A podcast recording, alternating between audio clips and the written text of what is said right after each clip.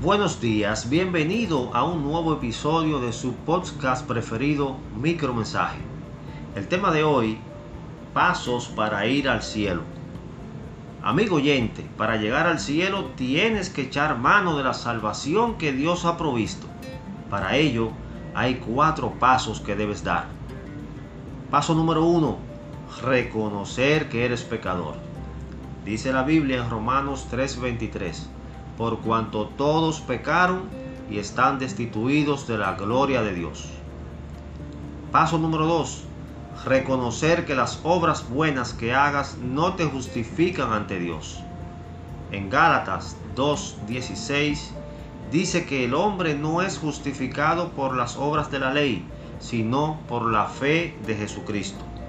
Y en Efesios capítulo 2 versículos 8 y 9 dice que por gracia sois salvos por medio de la fe, y esto no de vosotros, pues es don de Dios, no por obras, para que nadie se gloríe.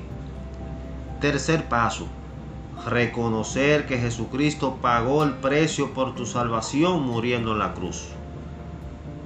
Porque la paga del pecado es muerte, mas la dádiva de Dios es vida eterna en Cristo Jesús, Señor nuestro. Lo dice Romanos 6:23. Cuarto y último paso, creer en tu corazón que Cristo es el único que puede salvarte, quitando tus pecados si te arrepientes de ellos y los confiesas al Señor. En Romanos capítulo 10 versículos 9 y 10 dice que si confesares con tu boca que Jesús es el Señor y creyeres en tu corazón que Dios le levantó de los muertos, serás salvo. Porque con el corazón se cree para justicia, pero con la boca se confiesa para salvación. Amigo oyente, Jesucristo salva, búscalo hoy. Si necesitas saber más acerca de esto o de ayuda espiritual, escríbenos al correo electrónico micromensaje